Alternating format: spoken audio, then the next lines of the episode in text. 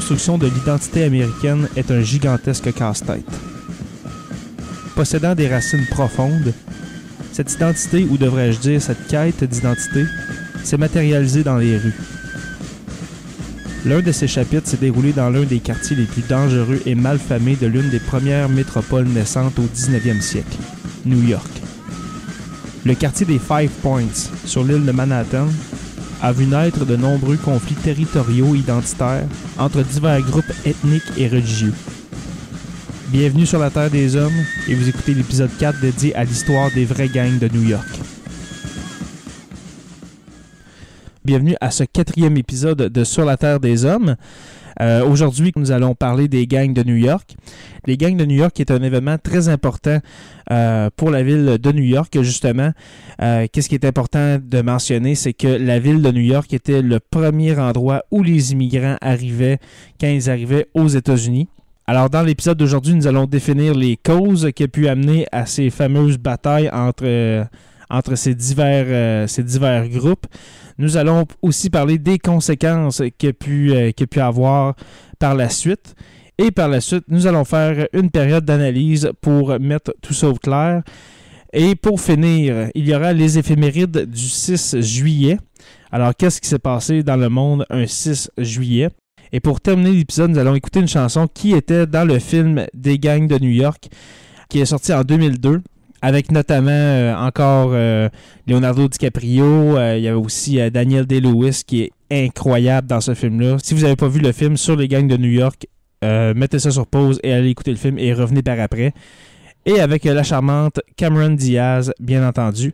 Cette chanson est celle de U2 qui est complètement à la fin du film et qui s'appelle The Hands That Built America. Alors, l'épisode 4, c'est parti.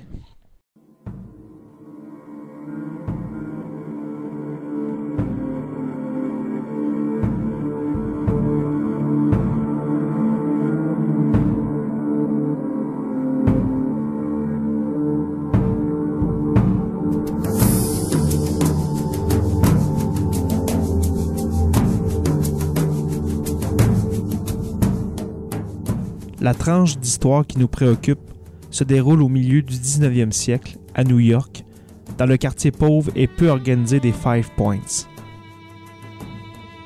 Ce carrefour se situe à l'intersection des rues Mulberry, Anthony, Cross, Orange et Little Water. Ce secteur fut aménagé près d'un point d'eau nommé Collect Pond dans les années 1820. Le développement industriel fit en sorte que l'étendue d'eau devint vite polluée et inutilisable car on s'en servait comme dépotoir. Les gens aisés ont donc délaissé l'endroit, ce qui fit chuter la valeur immobilière. Ce sont donc les gens pauvres et les nouveaux immigrants arrivés majoritairement d'Europe qui commencèrent à occuper ces lieux peu hospitaliers. Dans les années 1850, la densité de population était si grande que les maladies se propageaient facilement. Le taux de mortalité infantile, le taux de chômage alarmant, la criminalité et la violence en faisaient le quartier le moins fréquentable des jeunes États-Unis. La population se composait principalement d'Irlandais désireux de fuir la famine de leur pays, d'Afro-Américains, d'Anglais, mais aussi d'Italiens, de Juifs, de Chinois, sans oublier d'Américains que l'on nommait les natifs. Ce fut le début du métissage qui fait aujourd'hui de New York l'une des villes les plus diversifiées de notre planète.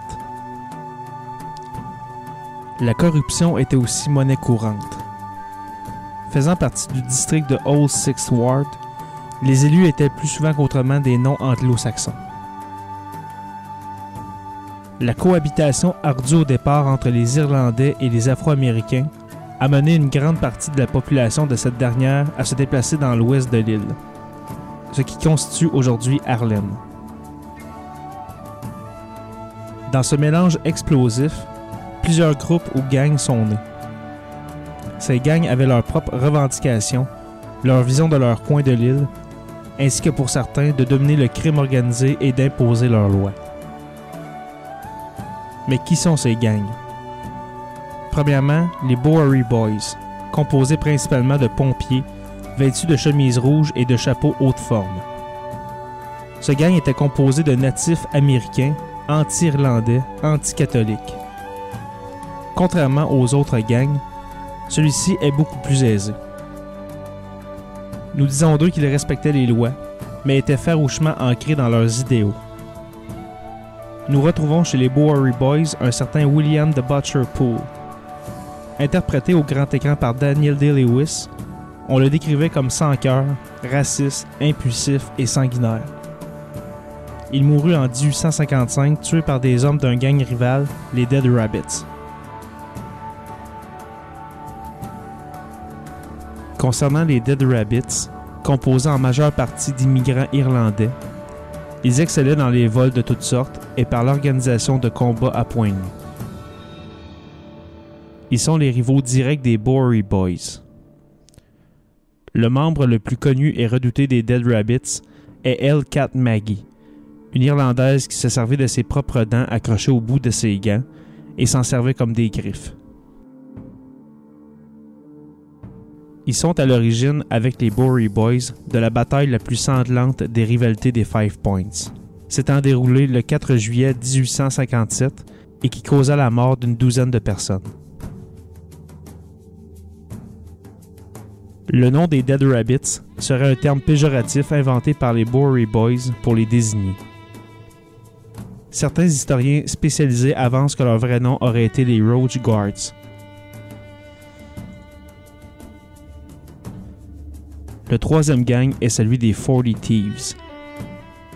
Composé de gens d'origines diverses, les Forty Thieves fut à la base un groupe de voleurs dès les années 1820 pour ensuite devenir un gang de criminels de toutes sortes et dirigé par Edward Coleman.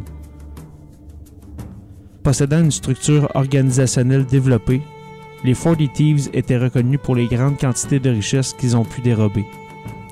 Ce gang disparut au cours des années 1850.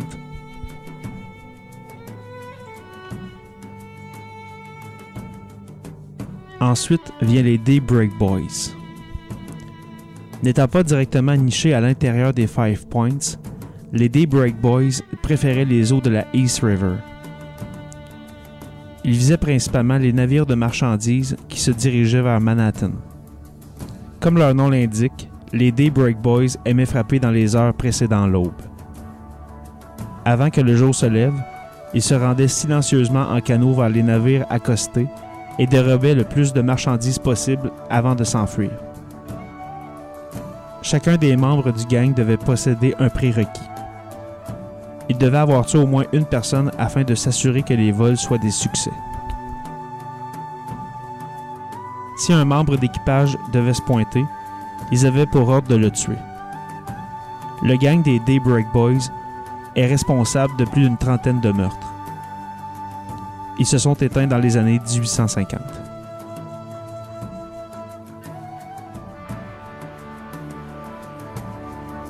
L'un des gangs les plus importants est celui des Wayos. Fondé suite à la période névralgique des années 1850, les Wayos est un regroupement de membres de gangs défunts. Dans leur début, dans les années 1860, ce n'est qu'un rassemblement de pickpockets et de quelques meurtriers. Au fil des années, le gang devient de plus en plus puissant et contrôle le racket, la prostitution et la contrefaçon. À leur apogée, ils ont même ouvert des casinos et des saloons un peu partout sur l'île de Manhattan. L'un des membres des Wyas le plus notoire est Johnny Dandy Dolan, qui, dit-on, portait des lames de cuivre au bout des doigts et des lames de hache au bout de ses bottes. Un autre personnage important est Parker Ryan, qui était à la solde des Wyas. Le gang le payait pour effectuer le sale travail. Les tarifs de Ryan se lisent comme suit 2 pour un coup de poing, 15 pour mâchouiller une oreille et 100 pour un meurtre. Les Wyas sont disparus dans les années 1890. Le plus légendaire des gangs est le Five Points Gang. Apparu dans les années 1890, il regroupe à son tour les membres des défunts gangs de New York. En tout, ces 1500 hommes qui formeront ce gang que l'on qualifiait d'armée. À sa tête, un gangster italien du nom de Paul Kelly. Le gang rival du Five Points Gang était le Eastman Gang, un gang composé de juifs. Outre le racket, les vols et la prostitution, le Five Points Gang travaillait aussi comme homme fort, surtout auprès de Tammany Hall, homme politique new-yorkais. Le gang s'éteignit doucement dans les années 1910, mais pas sans former la prochaine génération de criminels notoires, dont un certain Al Capone qui a fait partie de leur rang. Finalement vient le Eastman Gang, gang composé uniquement de juifs. Ils se sont livrés à des fusillades mémorables contre le Five Points Gang. Dirigé par un certain Edward Monk Eastman, le Eastman Gang est l'un des gangs les plus redoutés à la fin du 19e siècle. Reconnu pour ses bordels, le racket, ses assassins professionnels et sa mainmise sur la drogue new-yorkaise, le Eastman Gang tente de tout contrôler avec ses 1200 hommes. Criminel notoire, Monk Eastman a été emprisonné en 1904 et le gang se scinda en deux entités. Eastman fut envoyé en France pendant la Première Guerre mondiale où il se démarqua. Il fut reconnu comme un héros de guerre à son retour à New York, ce qui n'empêcha pas un ancien ennemi rancunier de le reconnaître en 1920 et de lui tirer une balle dans la tête.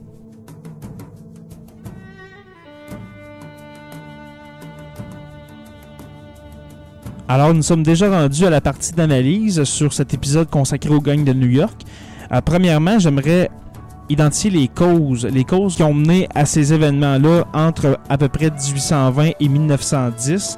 Alors, premièrement, l'agglomération. L'agglomération des Five Points était prédestinée, je crois, à ce genre d'événements, à ce genre de bataille euh, entre divers gangs, diverses cultures, diverses religions, euh, si je peux dire. Euh, ce carrefour-là, c'est un carrefour euh, où se rencontrent cinq rues. Alors, les rues que j'ai nommées en début d'épisode. Alors, c'est possible que des rivalités sont nées entre les gens qui restaient dans, ces rues-là. Alors, euh, premièrement, une des causes, l'agglomération des Five Points était faite pour ça. par après, le quartier, comme j'ai dit en début d'épisode, le quartier était très pollué tellement que les, les personnes un peu plus, un peu plus aisées sont partis du quartier des Five Points pour se rendre euh, plus majoritairement dans le sud de l'île de Manhattan. Alors, ils ont quitté le, ils ont quitté le quartier à cause que c'était trop pollué.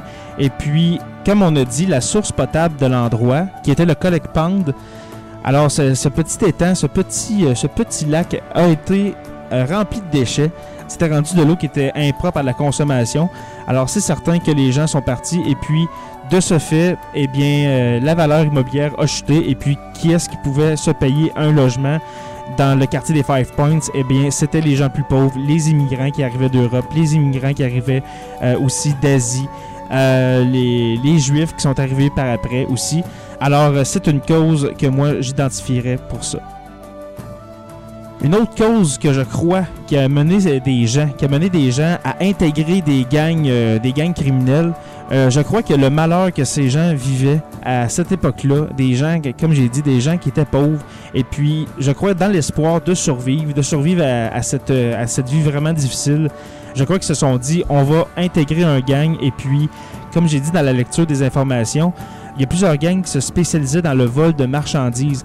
Alors, ça pouvait être euh, des marchandises euh, sur les bateaux qui arrivaient euh, de l'océan Atlantique. ça pouvait être des marchandises dans les maisons. Alors, on peut penser à des bijoux, même de la nourriture. Alors, ces gens-là, je crois, qui ont intégré ces gangs-là pour survivre. Et avec les années, c'était pas seulement du vol de marchandises, mais plutôt la prostitution, les bars clandestins et puis la drogue qui est arrivée vers la fin du 19e siècle. Alors voilà, c'était les causes qui ont mené aux batailles des gangs de New York. Maintenant, les conséquences. Du côté négatif, je dirais que la principale conséquence a été le haut taux de criminalité, puis ça plaçait les bases de la pègre et puis de la, mafia, si vous préférez. Alors, les gangs de New York ont permis à la pègre et à la mafia de prospérer et puis de s'installer tranquillement. Alors, ça partit de petits gangs dans les Five Points, ce petit quartier, et puis ça s'est transformé en une mafia new-yorkaise puissante.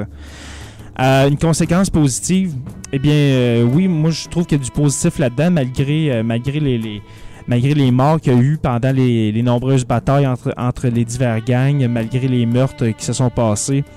Ça a pris des événements de cette ampleur-là pour que New York devienne ce qu'elle est aujourd'hui, c'est-à-dire une ville cosmopolite, une ville multiculturelle, où est-ce que tous les immigrants, encore aujourd'hui, quand on arrive aux États-Unis, principalement, où est-ce qu'ils débarquent? Eh bien, c'est à New York. Alors, c'est toujours la porte d'entrée des États-Unis malgré ces événements-là. Alors, c'est tout pour la partie d'analyse. On s'en va aux éphémérides. Tu veux participer à l'évolution de Production Podcast? Deviens partenaire et contacte les productions Podcast en visitant la page Facebook Production avec un S, Podcast, P-O-D-C-A-S-S-E ou écris-nous à podcast à commercial iCloud.com. Fais partie de l'aventure Production Podcast. Pour plus de détails, visite podcast.com.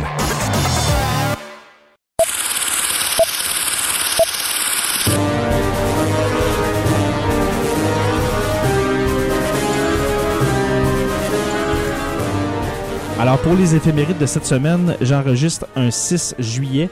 Alors qu'est-ce qui s'est passé? Un 6 juillet dans l'histoire Premièrement, en 1535, le 6 juillet 1535, euh, il y a eu la décapitation de Sir Thomas More. Pour ceux qui ne connaissent pas Sir Thomas More, euh, c'est un, un humaniste, c'est un penseur, un homme politique anglais qui a osé donner son avis sur le divorce du roi Henri VIII d'Angleterre. Et bien dans ce temps-là, juste le fait de désavouer le roi, eh bien, c'est possible de la peine de mort. Alors, le 6 juillet 1535, Sir Thomas More est décapité sur ordre de Henri VIII. Ensuite, le 6 juillet 1827, c'est la signature du traité de Londres.